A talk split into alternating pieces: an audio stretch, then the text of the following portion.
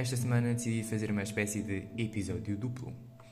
Ia para ser apenas o episódio de Jack o Estripador, mas achei a história de Elizabeth Bathory demasiado interessante para ser contada só daqui a uma semana. Bem, o Como eu descobri esta senhora é uma história muito engraçada.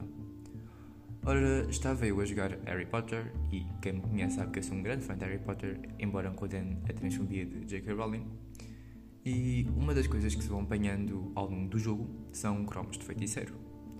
Nesses cromos vem um bocado de informação sobre um feiticeiro, uma bruxa, um vampiro, etc. do universo Harry Potter. E algum desses feiticeiros e criaturas são inspirados em pessoas reais ou em mitologia, como por exemplo em Vlad Dracul ou Nicolas Flamel. Bem, na secção dos vampiros, onde está o Vlad, claro, estava lá uma vampira que me chamou a atenção. Lady Carmilla Sanguina. A informação que vem do cromo dela é esta, passo a citar. Tomava banho no sangue das suas vítimas para manter a beleza da juventude. O nome Carmilla reconheci logo da literatura, porque Carmilla é o nome de um livro de horror gótico que fala, assim resumidamente, de uma vampira que gosta de morder mamas. E sim, isso acontecesse no livro e eu não estou a gozar. Em 1872, no meio de uma sociedade totalmente púdica, em que mostrar o tornozelo era uma ofensa contra a integridade pública, havia um livro com uma vampira lésbica e que, já agora, foi um dos precursores de Drácula, que foi editado 25 anos depois de Carmilla. Esta história do tomar banho no sangue das vítimas para manter a juventude parecia-me estranhamente familiar. Portanto, fui pesquisar. E foi assim que cheguei à Condessa Elizabeth Bathory, ou no original húngaro, Bathory Erzsébet. E agora, sem demoras, apresento-vos a Condessa Sangrenta.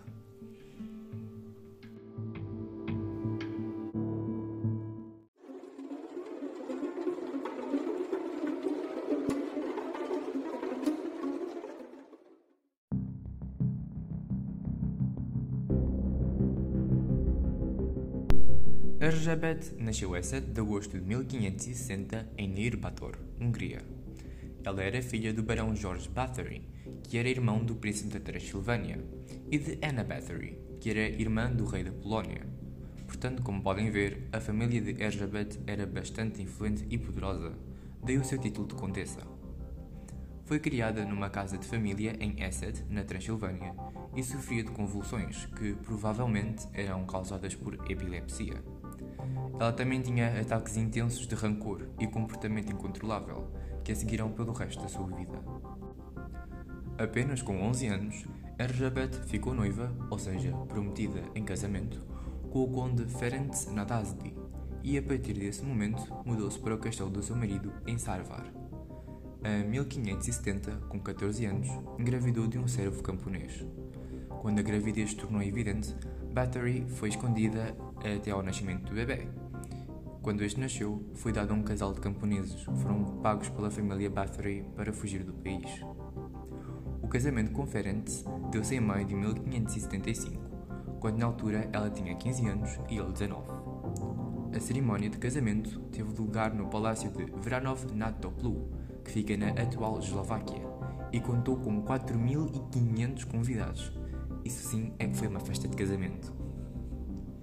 Em 1578, o conde Nadasdy tornou-se comandante-chefe do exército húngaro e liderou na guerra contra os otomanos, que começavam a invadir a Hungria. Por causa das guerras, ele passava longos períodos fora de casa. E tomem nota que aos 22 anos o rapaz liderava o exército de um país inteiro. Bem, durante esses períodos de ausência do marido, Erzsébet era responsável pelos deveres e cuidados do castelo, e foi a partir daqui que as suas tendências sádicas se começaram a revelar, com o disciplinamento de um grande número de empregados, principalmente das mulheres mais jovens. Para além de ter tanta gente influente na família, ela também tinha um lado negro, como um tio que se dizia ser satânico, adorador do diabo, e um irmão cruel e alcoólico. Ela também era uma rapariga inteligente, educada em política, ciência e arte, e mostrava um interesse por astronomia e alquimia e falava quatro línguas. E note-se que este nível de educação para uma mulher naquela altura era extremamente raro, e ela era considerada uma das mulheres mais bem educadas e inteligentes da altura. Naquela altura, o comportamento cruel dos senhores para com os criados era comum, mas o nível de crueldade de Erzsébet era altamente incomum e sádico. Ela não só punia os que infringiam as suas regras, como também encontrava desculpas para infligir castigos, tirando prazer da tortura e da morte das suas vítimas. Alguns dos seus castigos eram enfiar alfinetes debaixo das unhas ou nos mamilos das vítimas e matar criados, fazendo-os despir-se e andarem pela neve, enquanto despejava água fria para cima deles, até morrerem congelados. Podem pensar que o marido era um, um bocado mais chão da cabeça, mas não. Aliás, quando ele voltava da guerra, juntava-se à mulher em comportamentos sádicos e até lhe ensinou maneiras novas de tortura, como despir a vítima, cobrir-lhe o corpo de mel e deixá-la à mercê dos insetos. Porque o marido estava longos períodos fora de casa, eles demoraram 10 anos para ter o primeiro filho. E depois deste, mais três seguiram.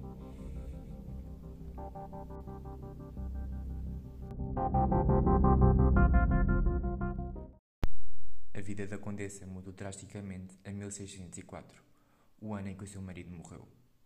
A partir daí, foi como se um monstro ainda maior tivesse acordado. Erzsébet expulsou a sogra do castelo e prendeu nas masmorras todos os servos que lhe eram leais. Arrancou a língua a uma criada que falava demais, mandou outros serem queimados vivos, entre outras coisas grotescas. Aos 40 anos, ela sentiu que a sua beleza estava a declinar e perguntou a uma das suas criadas leais se conhecia algo que pudesse ajudar a restaurar e a manter a sua juventude. É aqui que entra uma das teorias para explicar a enchente sanguinária responsável por ela. Bem, supostamente a serva disse-lhe que o sangue tinha propriedades rejuvenescedoras. Um dia, enquanto uma criada lhe escovava o cabelo, esta puxou-o sem querer. A condessa teve um acesso de raiva esmurrou-a até que o seu sangue lhe saltou para a cara. Ela depois acreditou que as partes que tinham sido manchadas com sangue pareciam mais belas. Então, ela ordenou que cortassem as veias da criada e que pusessem o sangue numa banheira, onde ela depois se banhou. Depois disto, os banhos de sangue tornaram-se regulares para a condessa. Para conseguir esconder os corpos que se acumulavam e para conseguir continuar seus banhos e matança, Erzsébet arranjou quatro cúmplices. Jonas, um jovem com problemas mentais que ajudava a ocultar os cadáveres e que mantinha o funcionamento dos instrumentos de tortura. Helena Yo, ama dos seus filhos e enfermeira do castelo. Doroteia Zentos, uma velha governanta. E Katarina Benetsky, uma jovem lavadeira. Entre 1602 e 1604, após rumores das atrocidades de Bathory se terem espalhado pela Hungria, István Magyar, um padre, fez queixa contra ela na corte. Em 1610, o rei Matias II ordenou uma investigação e que provas fossem reunidas. Por outubro do mesmo ano, 52 declarações de testemunhas tinham sido reunidas e, por 1611, esse número subiu para 300. De acordo com os testemunhos, Bathory começou por matar filhas de pessoas mais pobres, que eram enviadas pelos seus pais para o castelo dela para aprenderem a etiqueta da corte. Bathory foi acusada de canibalismo, de matar pessoas à fome, entre outras coisas horríveis, e foi descoberto um caderno nos seus apontamentos com os nomes de todas as suas 650 vítimas. A 30 de outubro de 1610, Thurzó, o paladino da Hungria, que é o cargo oficial mais importante da Hungria a seguir ao rei, foi ao castelo Siete, uma das residências de Erzsébet, e prendeu-a, mais aos seus ajudantes. Os ajudantes de Erzsébet foram todos julgados e executados, mas o caso dela foi diferente.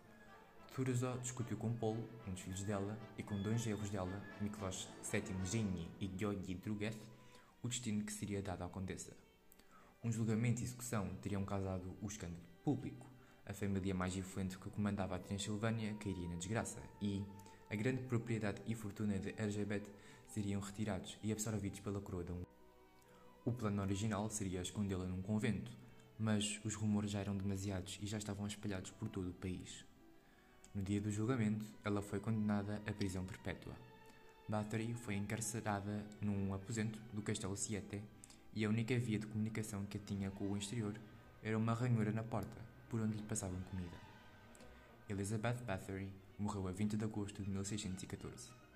Ela foi enterrada no cemitério da igreja de Siete, mas, de acordo com algumas fontes, graças a uma revolta feita pela população de Siete que não queria acontecer enterrado no seu cemitério, o corpo foi trasladado para a sua terra natal de Esset, onde foi posto na cripta da família Bathory, mas a localização exata do corpo é desconhecida.